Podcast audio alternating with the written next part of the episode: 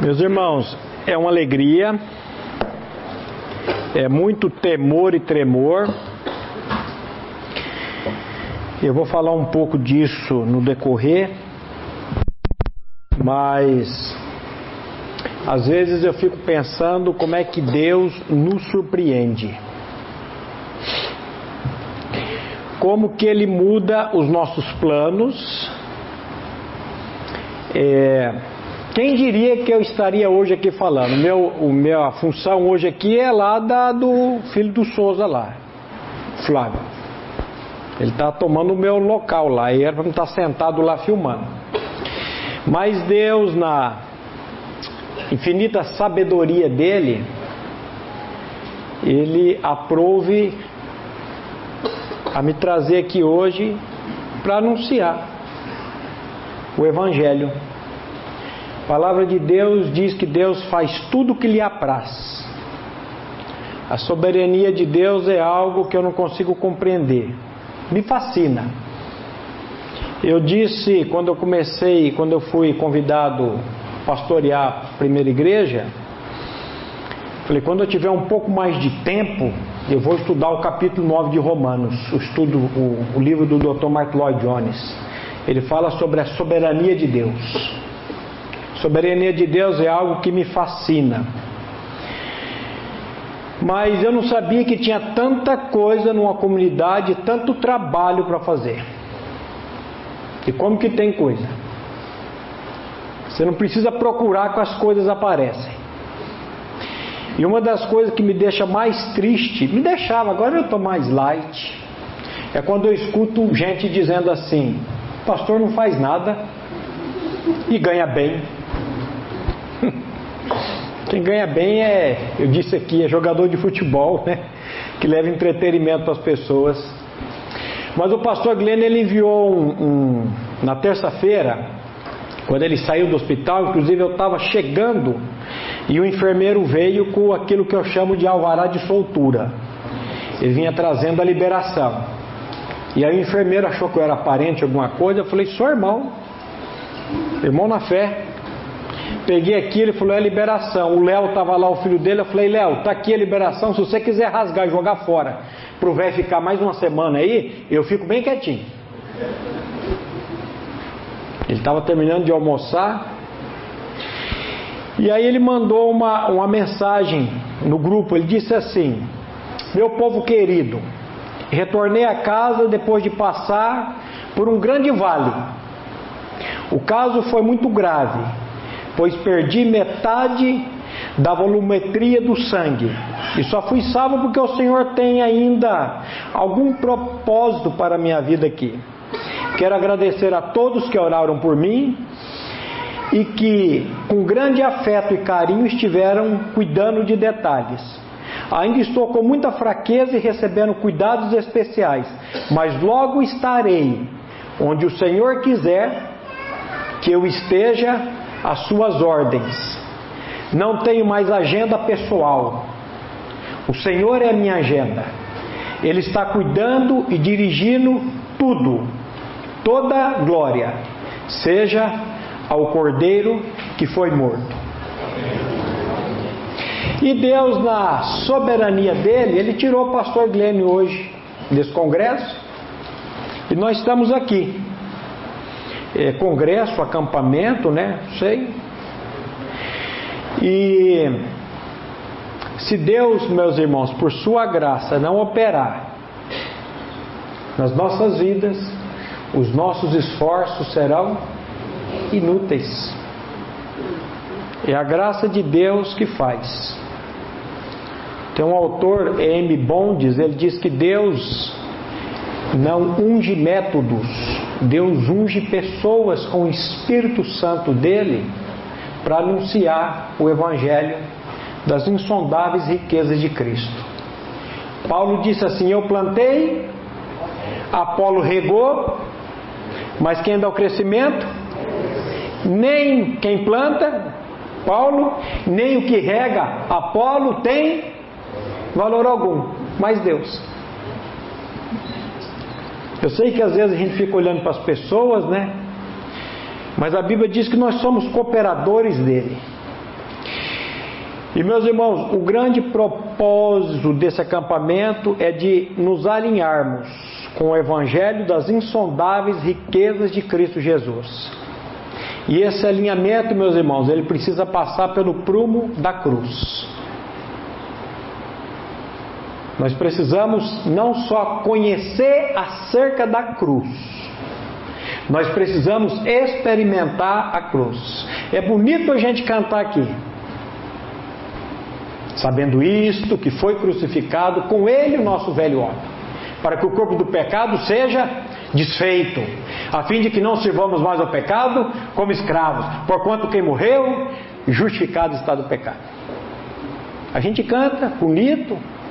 Eu estava aqui, eu falei, meu pai, que delícia. Eu, eu fico imaginando como é que vai ser o louvor lá na eternidade. Aqui é tão gostoso com os irmãos. Imagine lá na eternidade. Agora, meus irmãos, cantar e proclamar isso é uma coisa e o Espírito Santo de Deus trazer a revelação no seu coração é outra bem diferente. Então, o propósito é nós estarmos alinhando. E a minha oração, eu espero, como eu já tenho dito desde ontem, estava mais. Ontem estava mais tranquilo. Eu falei, hoje o caldo engrossou um pouco. Mas eu espero que até domingo Deus derrame mais abundantemente da graça dele, da misericórdia dele, da revelação da pessoa de Cristo Jesus. O pastor Glênio não está aqui fisicamente, mas ele está aqui em oração. Ele está aqui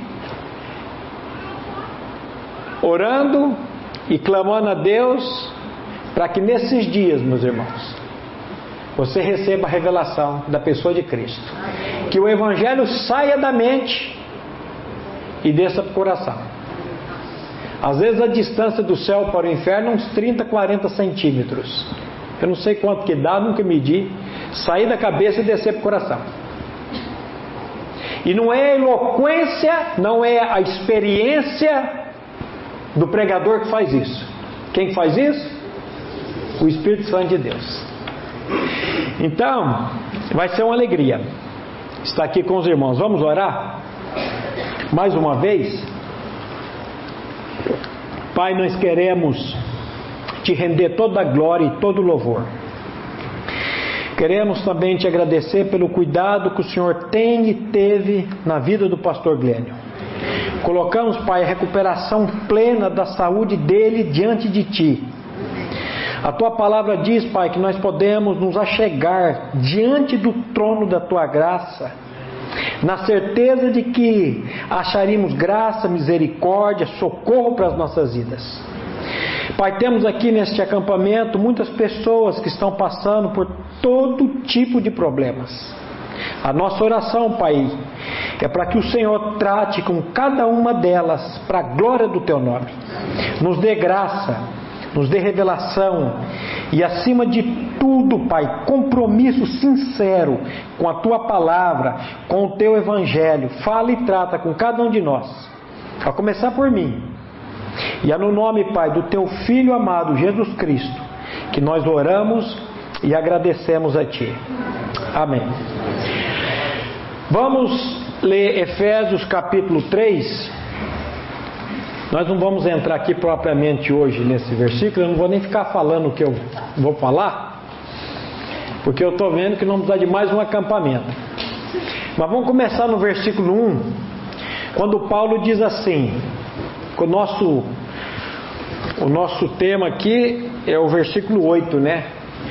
Por esta causa, eu, Paulo, sou prisioneiro de Cristo Jesus por amor de vós, gentios se é que tendes ouvido a respeito da dispensação da graça de Deus a mim confiada para vós outros. Pois, segundo uma revelação, me foi dado a conhecer o mistério. Presta atenção. Foi-me dado, segundo uma revelação, a conhecer o mistério, conforme escrevi há pouco resumidamente, pelo que, quando ledes, podeis compreender o meu discernimento do mistério de Cristo, o qual em outras gerações não foi dado a conhecer aos filhos dos homens, como agora.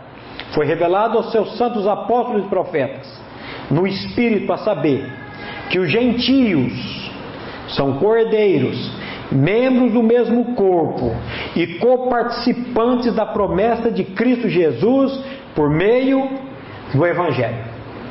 O Evangelho não faz acepção de pessoas. Você faz e eu faço. Deus não faz. O Evangelho não faz. Como é que nós fazemos acepção de pessoas? Família, parentes e amigos.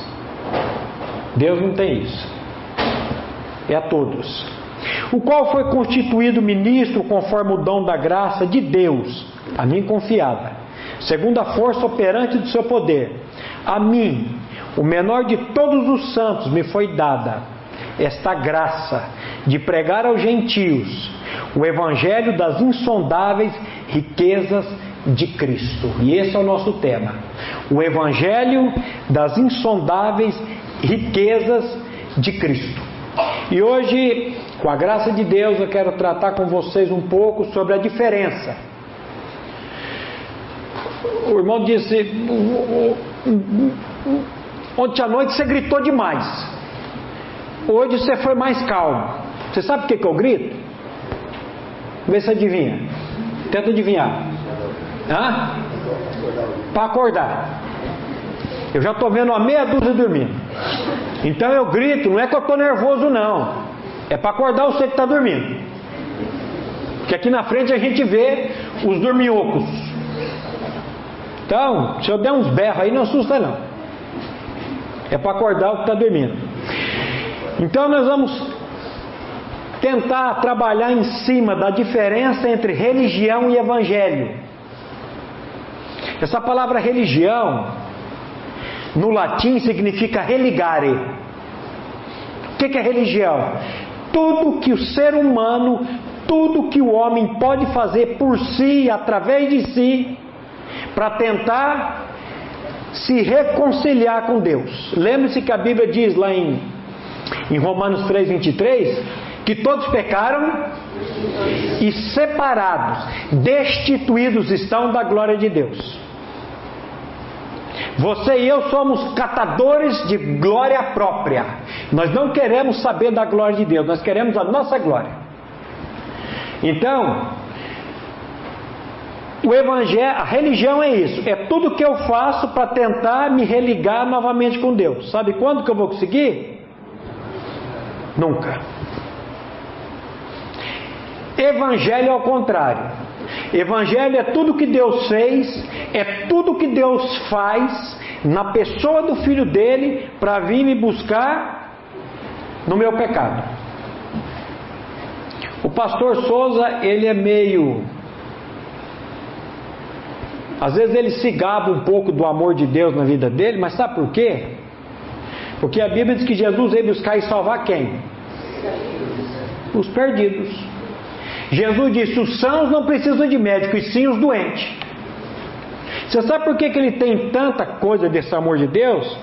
Porque ele teve a revelação e ele sabe de onde que ele veio. Ele sabe que ele era um doente, que ele era um perdido. Problema de muitas pessoas é achar que eu não sou assim tão perdido, tão pecador. E aí a gente não consegue caminhar. Então, precisamos mais do que nunca, meus irmãos, mais do que nunca, entendemos a diferença entre aquilo que eu faço para buscar Deus e aquilo que Deus fez para me buscar. Eu acho que a pregação do Evangelho ela nunca vai ficar desatualizada. E o Evangelho é justamente isso. É Deus vindo ao meu encalço. É Deus vindo fazer uma obra na minha vida e na sua vida. Todo o esforço que nós fazemos por nós mesmos para buscar a Deus é inútil. Religião é Babel. Sabe o que é Babel? Confusão. Isso começou lá em capítulo 11 de Gênesis. Vamos fazer uma torre cujo cume chega aos céus. Vamos buscar Deus. Aí Deus manda aquela confusão de línguas. Religião é isso. E eu vou dizer uma coisa para vocês. Eu já acompanhei alguns religiosos. Eu sei o que, que religião faz na vida de uma pessoa. Quando eu falo por aí, nas clínicas de recuperação, Pastor Souza, falando de clínica, eu lembrando aqui, há quase 20 anos em clínicas de recuperação, que a pior desgraça do mundo que existe não é o crack, não é a pedra, mas é religião, tem gente que fica brava, guarda, mas é verdade. A religião sem a revelação de Cristo é uma desgraça, é peso.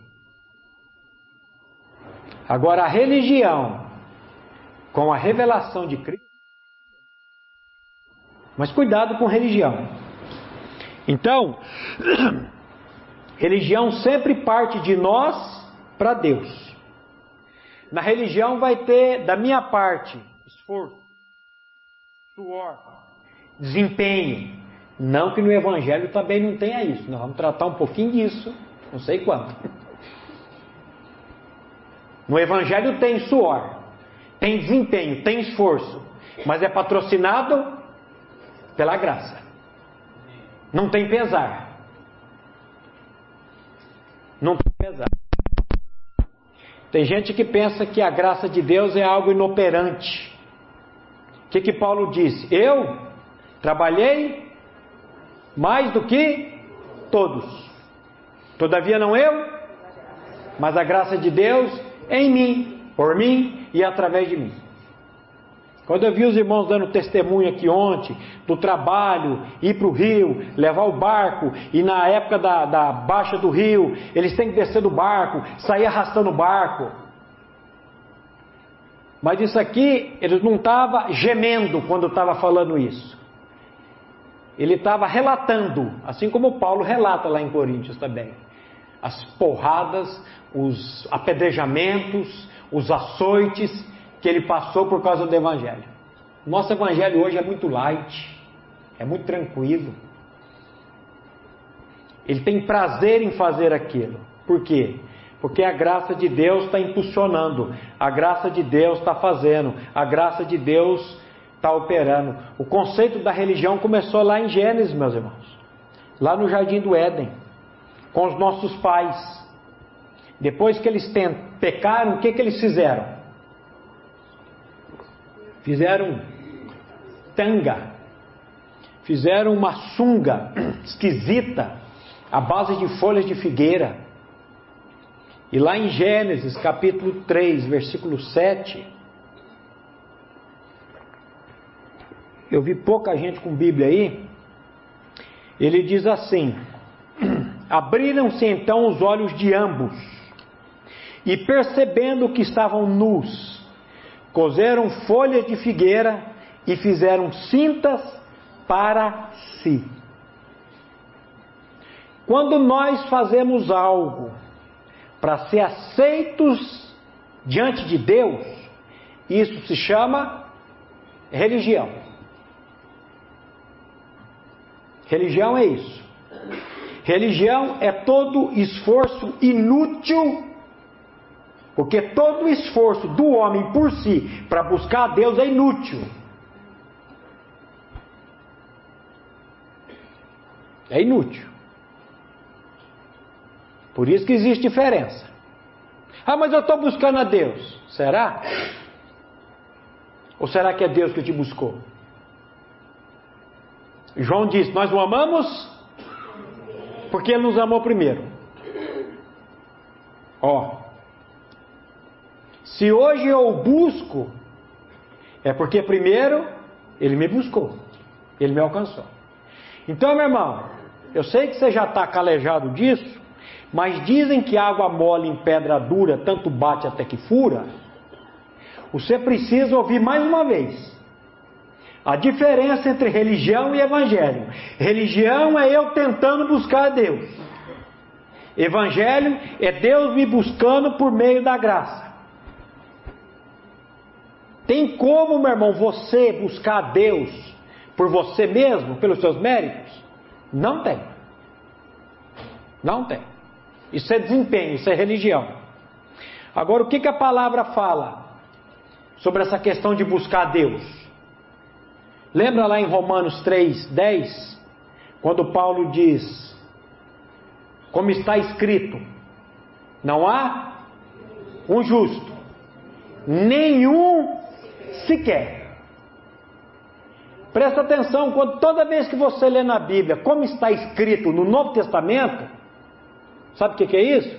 Ele está pegando um texto do Velho Testamento e trazendo para o Novo Testamento. Toda vez que você vê no Velho Testamento como está escrito, é, aqui no caso, Paulo trazendo textos do Velho Testamento para o Novo Testamento, para nos lembrar. Ontem nós falamos aqui que entre o capítulo 1 de Romanos e o capítulo 2 de Romanos, nós temos Paulo dizendo: Não me envergonho do Evangelho de Cristo, porque ele é o poder de Deus para a salvação de todo aquele que crê. No capítulo 1 de Romanos, uma depravação total. Homem adorando ave, quadrúpedes, répteis, homem com homem, mulher com mulher, cometendo torpeza. No capítulo 2, um bando de religioso que achava que por ser judeu, que achava porque receberam os oráculos de Deus, por achar que tinham a circuncisão, estavam salvos. E aí no capítulo 3, Paulo bate de frente. Ele bate forte. Quando ele diz lá no capítulo 1, porque entre o capítulo 1 e o capítulo 2, ele fala: o evangelho pode mudar, tanto um quanto o outro. Mas o judeu pega ar no capítulo 2 de Romanos. Porque eu sou judeu, eu recebi a palavra, eu tenho a circuncisão. Aí Paulo vai dizer: é muito vantajoso, os três, mas isso não garante salvação. Aí o religioso o que, é que ele faz? Fica bravo? Aí Paulo imagina no capítulo 3, um judeu dizendo para ele: qual é a vantagem? Qual é a vantagem de ser judeu? Qual a utilidade da circuncisão? O que, que adianta então? Todos esses anos aí, de igreja, de coisas, de. Aí Paulo fala: tem muita vantagem. Primeiramente, os oráculos de Deus foram dados, confiados. E ele fica só no primeiramente, não tem segunda, terceira, quarta, ele fica só ali. E o judeu fica bravo com Paulo. E aí nesse capítulo 3, versículo 10, aí Paulo vai dizer: Como está escrito, não há um justo, nem um sequer, não há ninguém que entenda, não há ninguém que busque a Deus. Você está vendo que na religião não há ninguém que entenda e não há ninguém que busca Deus? Meu irmão, se o Evangelho, o Espírito Santo, não lhe alcançar, você não vai alcançar Deus nunca. E do versículo 10 ao versículo 18, Deus pega, Deus não, Paulo pega texto do Velho Testamento e joga na carinha do judeu. dizendo para ele: Não sou eu que estou dizendo isso. Quem está dizendo que não há um justo, nem um sequer, não há ninguém que entenda, não há ninguém que busca Deus, que todos se extraviaram, que a uma fizeram inúteis, que não há um justo, que a garganta é um sepulcro aberto, ele vai até o versículo, ele diz assim: Não sou eu que está dizendo isso, quem está dizendo isso é a palavra que vocês acham que conhecem. Porque o judeu se gabava de conhecer a palavra. Então, meu irmão, como é que Paulo trata com os religiosos? Com a palavra. Como é que a gente trata com uma pessoa? Você quer convencer as pessoas do Evangelho? Ou você quer lançar a palavra para as pessoas? A Bíblia diz que nada podemos contra a verdade, senão em favor a própria verdade. Ó, Ô Hildo, a gente tem que fazer o estudo antes da janta. É.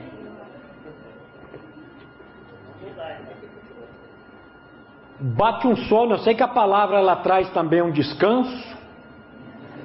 E eu sei também que o capeta nessa hora dá um relaxamento também na gente. Tem tudo isso. Mas é uma luta. É uma luta. Então, meus irmãos, sabe como é que Paulo vai trabalhar com o religioso? Ele saca a palavra e taca nele. Meu irmão, para de querer convencer aquele parente seu. Para de querer brigar, falar da religião do outro. Quando você tiver oportunidade, sabe o que, que você faz? Saca a palavra. Nada podemos contra a verdade, senão em favor da própria verdade. Faz isso. Lança a palavra para você ver. Um dia eu cheguei lá na Modelex conversando com o Odite, estava a Nádia e a irmã dela, duas irmãs, faziam ginástica lá. Eu cheguei o Odir lembrou do estudo, acho que ele me viu, falou: vocês não querem participar do estudo bíblico que nós temos aqui, todos sabem? O Maurício dá uma palavra aqui. Aí uma já falou: ah, gente, não interesse não. Tem nada a ver com religião, é a palavra de Deus. Eu não creio em Deus. Mas a Bíblia diz: eu não creio na Bíblia. Pensa numa mulherzinha dura, nova, duas irmãs. Sabe o que eu fiz? comecei a lançar textos da palavra. Sabe o que aconteceu? A Nádia começou a tremer e começou a chorar. Eu falei, off course. Que troço esquisito. Isso. Estava ali brava, irredutível, e de repente comecei a lançar a palavra. Não sei o que está acontecendo comigo. Eu sei. Deus te ama e Deus quer trabalhar na tua vida. Aprenda com Paulo. Faça como Paulo.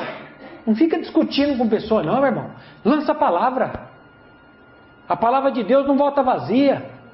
A palavra de Deus é viva e eficaz. No princípio, criou Deus o que? os céus e a terra, e ela se tornou como? Sem forma, vazia e em trevas. Imagina um troço desse. Lá na. Eu não lembro se foi na, na clínica ou se foi na, na penitenciária. O moço virou e falou: Irmão Maurício, está aparecendo a minha vida. Sem forma, vazia em trevas. A vida de muita gente é assim. Mas aí no versículo seguinte, o que acontece? E disse Deus: haja luz, e houve. Olha que coisa! E disse Deus: haja separação entre. E foi. E aí disse Deus, e assim foi. E disse Deus, e assim foi. Meu irmão, quando Deus fala, as coisas acontecem. Vamos falar da palavra para as pessoas. Vamos falar do Evangelho. Vamos dar aquilo que a Bíblia fala, a esperança que está no nosso coração. A Bíblia diz que se a nossa esperança está nesse mundo, nós somos o quê? Os mais miseráveis, desgraçados, miseráveis, desgraçados, e tem outra versão que fugiu agora, de todos os pecadores. Se a tua esperança está nesse mundo, o céu é uma miséria, meu irmão. Eu sou uma miséria. Isso aqui passa. Nós estamos falando hoje do jogador de futebol, futebol não, de basquete, o Kobe Bryant lá, moço 41 anos de idade, O Mário estava vendo hoje, o, o helicóptero que ele estava voando foi pago 13 milhões de dólares. Não era um helicópterozinho de terceira, não, uma sucata, não. E a tragédia que aconteceu. Agora eu fico pensando cá com meus botões, meu Deus, onde que esse homem está agora? Será que ele conhecia o Evangelho das insondáveis riquezas de Cristo? Será que ele sabia da obra de Cristo? Que Cristo veio para nos dar vida e vida em abundância? Eu falo lá na comunidade, a gente pensa que vida em abundância é a mulher do ano. Teve o pastor Oséias falou para mim hoje, você cometeu pedofilia, né? Casou com aquela moça. Eu falei, aquela moça lá tem filha de 23 anos quase. A gente quer ter a mulher do ano, a gente quer ter a casa do ano, e a gente pensa que isso é vida em abundância. Meu irmão, vida em abundância é você deitar numa cama e dizer assim: Senhor, se o Senhor me chamar hoje, eu estou pronto, eu estou pronta. Senhor, se o Senhor me chamar hoje, eu sei para onde que eu vou. E de vez em quando ele dá umas lambidas na gente, né, peregrino? Esse aqui levou um tombo de bicicleta, quase que foi para a cidade do pé junto. Então, bem bobo. E eu não vou nem contar dos meus acidentes. Religião é tudo aquilo que nós fazemos para tentar buscar a Deus e nunca vamos encontrá-lo. Fez vestimentas de pele para si. E o que, é evangelho? Se religião é eu fazendo, evangelho é o contrário, né? É Deus fazendo. Aonde que nós encontramos o evangelho? Lá em Gênesis 3, versículo 21. Olha o evangelho aqui entrando em ação. Fez, olha o verbo. Fez o Senhor Deus vestimentas de peles para Adão e sua mulher e os vestiu. Fez o Senhor Deus vestimentas de pele para Adão e sua mulher, e olha o detalhe: e os vestiu. Olha que graça, isso é graça. Evangelho é graça. É Deus fazendo, é Deus operando, é Deus. Antes foi o homem que fez, mas não valeu. Agora é Deus que vem e faz, aí vale. E para Deus fazer essas vestimentas, o que, que Deus teve que fazer? Sacrificar um animal, imolar um animal, um inocente, para cobrir o pecado do pecador. O que que isso está apontando? O que que Hebreus 9 diz? Sem derramamento de sangue, não há remissão de pecados. Na religião é eu tentando fazer. No Evangelho é Deus vindo atrás. A primeira manifestação da graça de Deus está lá em Gênesis capítulo 3. Adão, onde estás? Isso é graça, é Deus vindo atrás do homem. E Deus dá uma de, de Zé Adão, onde estás? Deus não sabia? E ele está lá escondido entre as árvores do jardim. Adão, o que, que você fez? Eu? Eu não. A mulher que tu me deste, por companheira, deu-me do fruto e eu? Quem que é o culpado? O Senhor que fez esse traste dessa mulher que eu não pedi. Eu não apontei para mim, eu apontei para outra. Não foi para você. A mulher que tu me deste o culpado é senhor de ter feito esse troço que eu não pedi, Adão não tinha pedido mesmo. Adão não falou, Deus, olha aí, o leão tem a leoa, o cabrito tem a cabrita, o cavalo tem a cavala ou a égua, sei lá, e eu estou aqui só. O senhor não quer fazer uma mulher para mim, não? O senhor não está vendo a minha tristeza? Meu irmão, Adão tinha a presença de Deus todo dia, meu irmão. Quando nós temos comunhão com Deus todo dia, meu irmão, eu vou dizer uma coisa para você. Você não precisa de mais nada. A Bíblia diz: Fiel é Deus pelo qual foste chamados para a comunhão do seu Filho Jesus Cristo. Você sabe por que você anda agitadinho, angustiadinho, apavoradinho e dinha também? Porque você e eu não temos comunhão com Deus. Nós não, não nos aquietamos no colo de Deus como uma criança desmamada. Nós ficamos igual Marta. Jesus chega na casa das duas irmãs, Maria queda-se, senta-se aos pés do Senhor e ficava ouvindo ele. Maria, Jesus disse: Maria escolheu a boa parte, essa não lhe será tirada.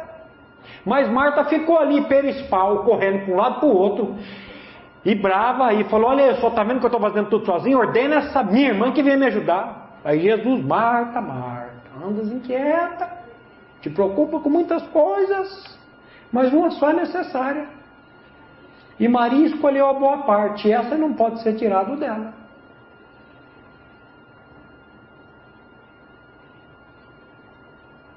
Quete-se aos pés do Senhor, meu irmão, que você vai ver essas doenças psicossomáticas que você está trazendo para o teu corpo aí, vai desaparecer tudo.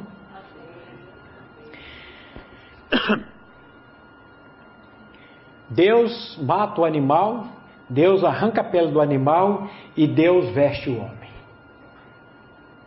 Isso é evangelho, é Deus fazendo.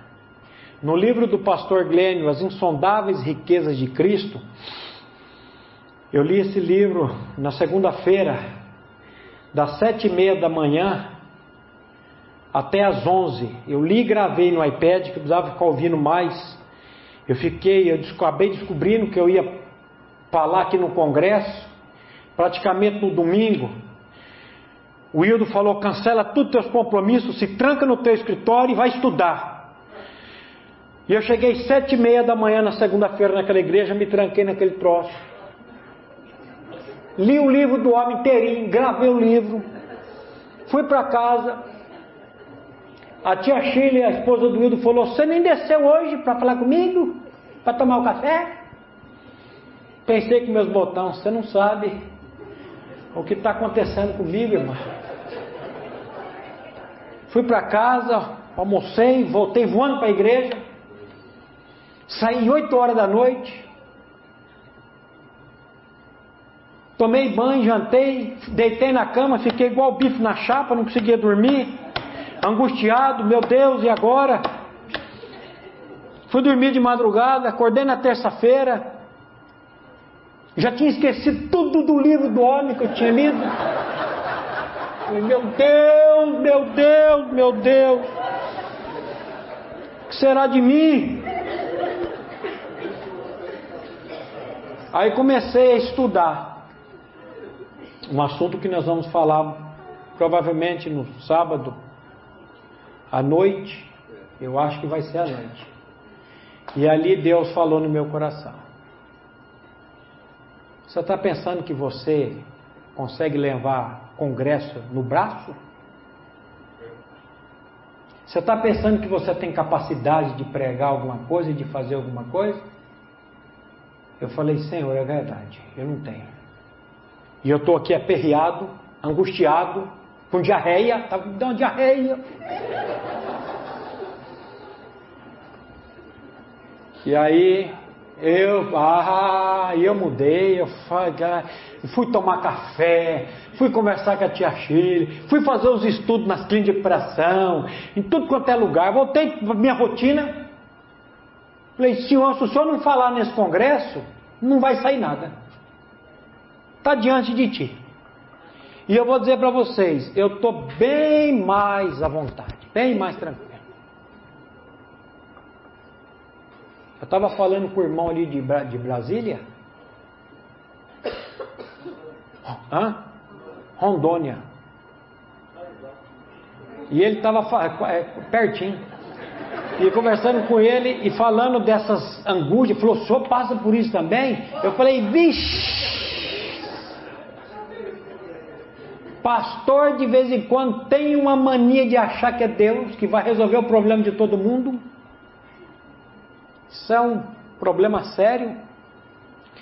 Mas o pastor Glênio, no livro dele, As Insondáveis Riquezas de Cristo, ele diz assim: você precisa discernir bem esta primeira diferença. Quem é o executivo?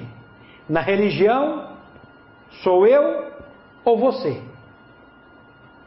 No Evangelho, é a Trindade. Aí eu lembrei do Dr. Martin Lloyd Jones quando ele, quando ele diz assim: Meus irmãos, você já parou para pensar que toda a Trindade está envolvida na salvação? Ele usa uma expressão, pensei que eu tinha anotado aqui, de um verme como você e eu. Ó, toda a Trindade está envolvida na salvação de um verme como você e eu: Deus Pai, Deus Filho e Deus Espírito Santo. Meu irmão, é a Trindade que vai salvar, primeiramente você. Primeiramente você. E depois os seus. Fica calmo. Nós falamos aqui ontem cedo da vocação. Tem muito pastor que está no ministério, mas não tem vocação, não tem chamado. Ele está de abelhudo.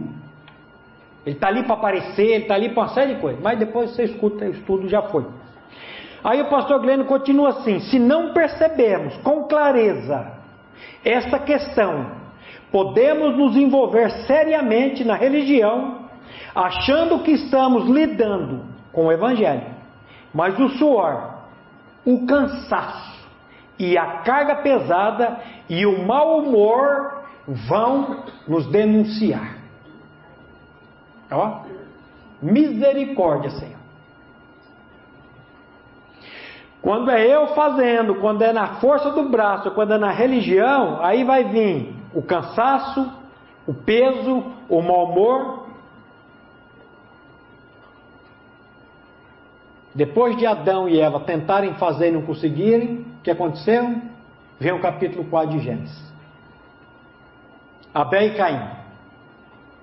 Os segundos, segundo protótipos da religião. Abel simboliza o evangelho.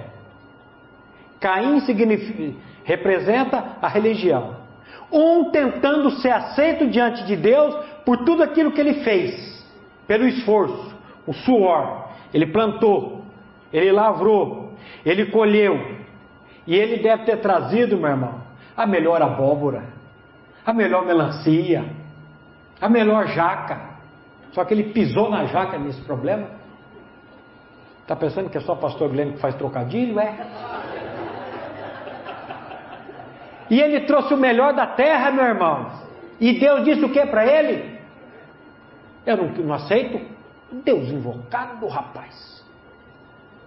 O cara sofreu, suou, trabalhou e traz para Deus e Deus fala: não aceito. O outro, forgado, vai lá, mata o animal, sacrifica o animal e traz ali as primícias e Deus aceita. Por que, que Deus aceitou a oferta de um e recusou do outro, meu irmão? Porque uma oferta era cruenta e a outra era incruenta. O que, que é isso? Cruento, incruento? Com sangue sem sangue.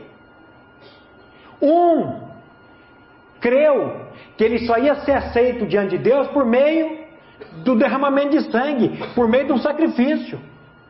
Isso é evangelho. Eu não sou salvo pelo que eu fiz.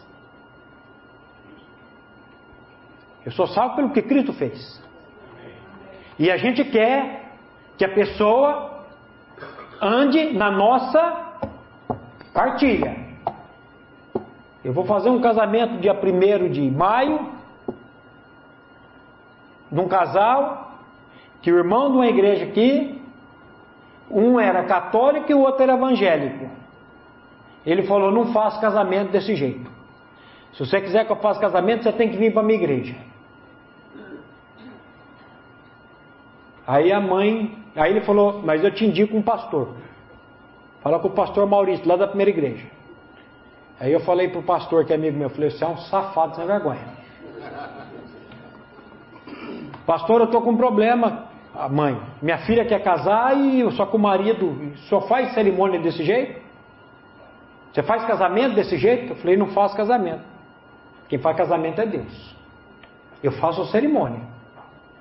E eu estou vendo aqui, sabe o que eu estou vendo aqui? O privilégio de anunciar o Evangelho das insondáveis riquezas de Cristo, não só para o casal, porque não é porque ela é evangélica que ela é nascida de novo, quem garante? E não é porque ele é católico que ele vai nascer de novo. Eu não sei.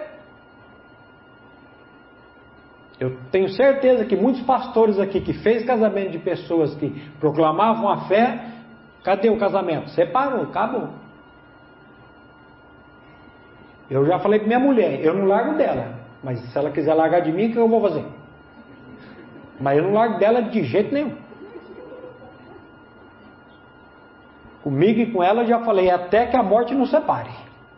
Se a morte levar, Aí eu estou livre, mas já falei para ela também. Eu não caso de novo. Falei.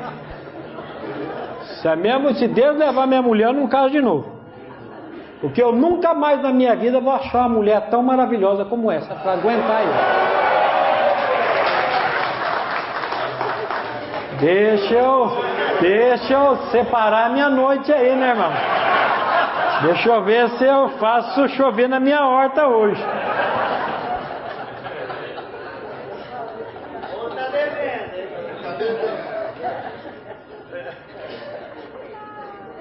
Gênesis 4:1 Coabitou o homem com Eva, sua mulher. Esta concebeu e deu à luz a Caim. Então disse, Eva disse: Adquiri, adquiri um varão com auxílio do Senhor. Olha aqui o problema dela. Adquiri. Eu consegui esse moleque. Olha o problema.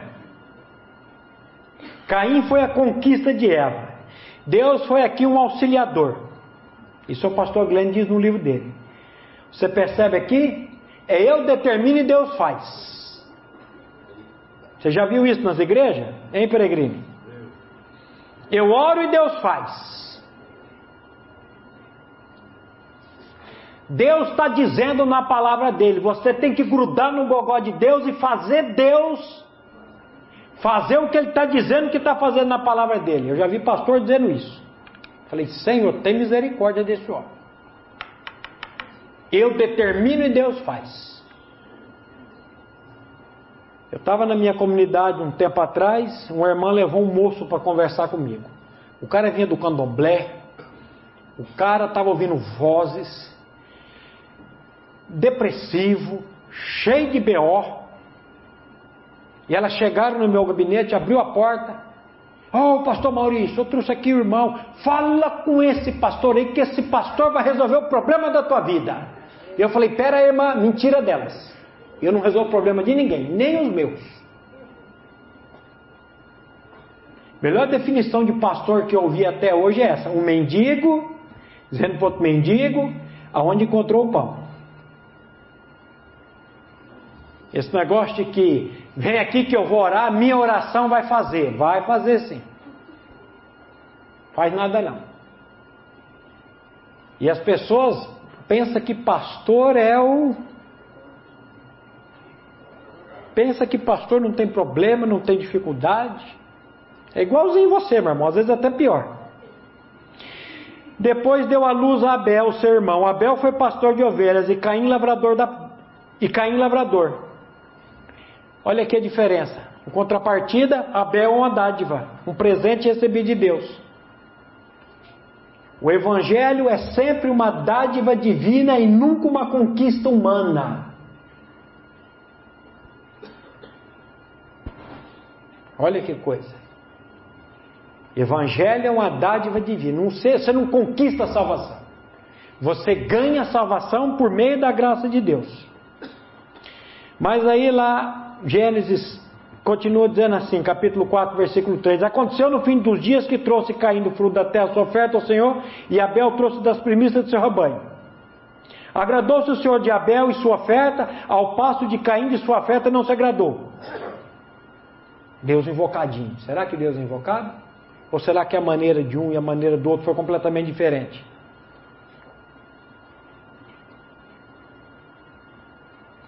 Hum?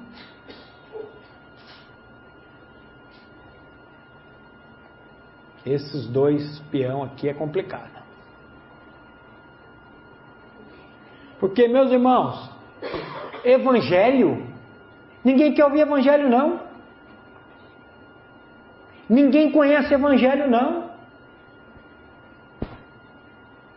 Eu disse lá hoje na sua fé, meu irmão, uma moeda ela tem cara e ela tem coroa. Você saber que Cristo morreu por você naquela cruz é uma coisa. E você saber e crer que quando ele morreu lá naquela cruz, ele atraiu você no corpo dele, é outra bem diferente. Quando Paulo diz eu estou crucificado com Cristo e vivo não mais eu, mas Cristo vive em mim, isso é uma experiência que ele passou. Só que eu não posso montar na garupa de Paulo aqui e achar que só porque eu estou confessando isso eu tenho essa experiência. É verdade que eu tenho que confessar. A Bíblia manda levar ao morrer. A Bíblia manda você confessar a palavra. A Bíblia manda tudo isso. Mas eu preciso, Isaías diz assim, para que saibais, creiais e entendais. Primeiro eu preciso conhecer. Conhecereis a verdade e a verdade vos libertará. Se pois o Filho vos libertar, verdadeiramente sereis livres. Preciso conhecer a verdade para ser liberto. Depois eu preciso crer. E você consegue crer? Como é que você conseguiu crer? Fala para mim. Explica o seu novo nascimento. O pastor Hélio lá do Centro Bíblico esse dia fez um estudo e ele falou assim: se você consegue explicar seu novo nascimento, provavelmente seu novo nascimento é falso. Eu falei, oxente, mas lá foi de novo. Se você consegue explicar seu novo nascimento, o seu novo nascimento pode ser falso, porque o novo nascimento não se explica, é como o vento, Jesus disse.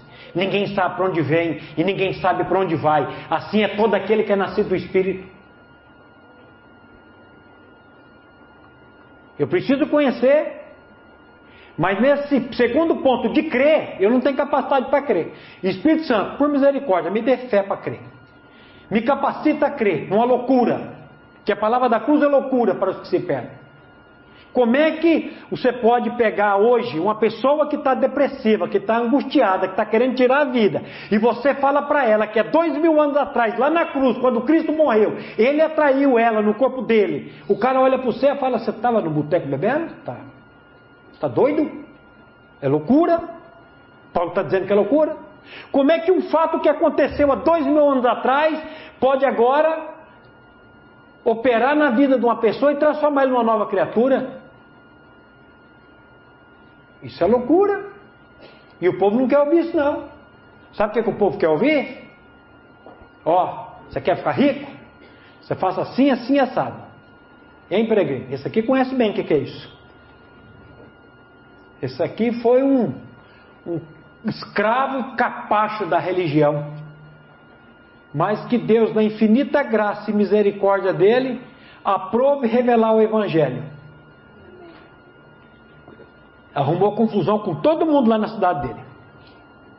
Família, pastor, então. Não conseguia andar muito, não.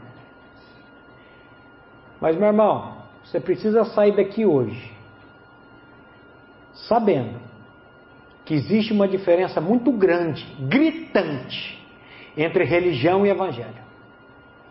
Religião é você tentando buscar Deus.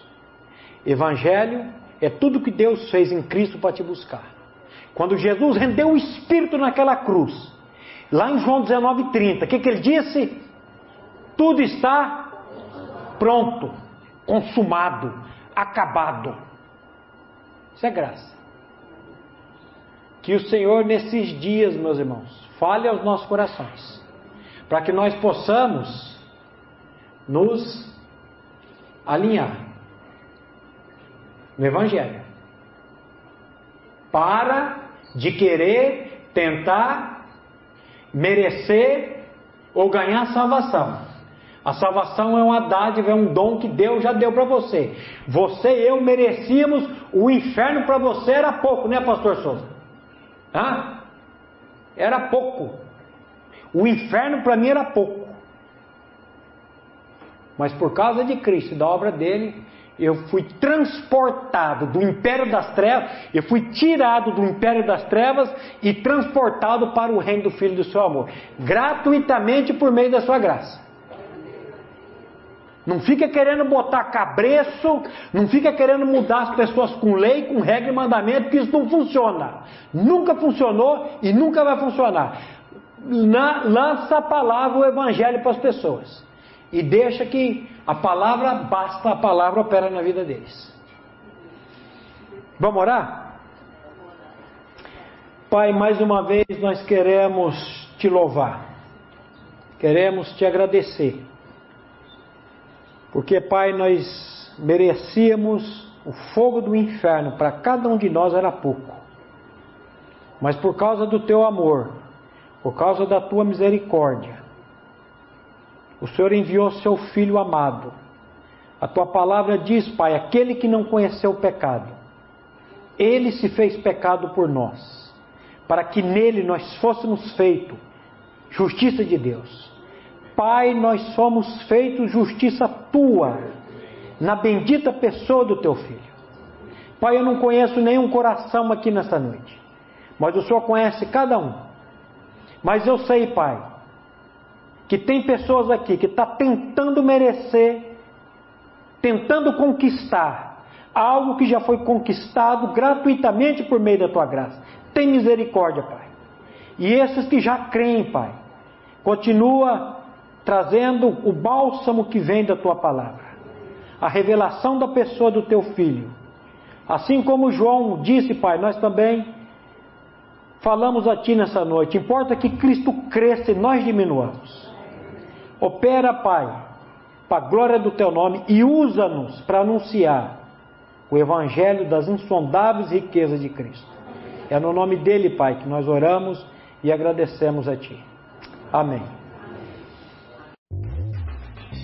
a Livraria PIB Londrina procura selecionar cuidadosamente seus títulos e autores a fim de oferecer um conteúdo alinhado com o Evangelho de Jesus Cristo. Bíblias, livros de teologia, devocionais, literatura infantil, biografias, comentários bíblicos e muito mais. Dispomos também de um acervo de CDs e DVDs das mais de 5 mil mensagens ministradas na primeira Igreja Batista em Londrina. Visite a Livraria PIB Londrina e conheça ainda mais. Livraria PIB Londrina, de segunda a sexta, das 13h30 às 18 horas. Endereço na Avenida Paraná, 76A, próximo ao Calçadão, bem no centro de Londrina. Ligue para 3372 8921 ou acesse o site www.livrariapiblondrina.com.br.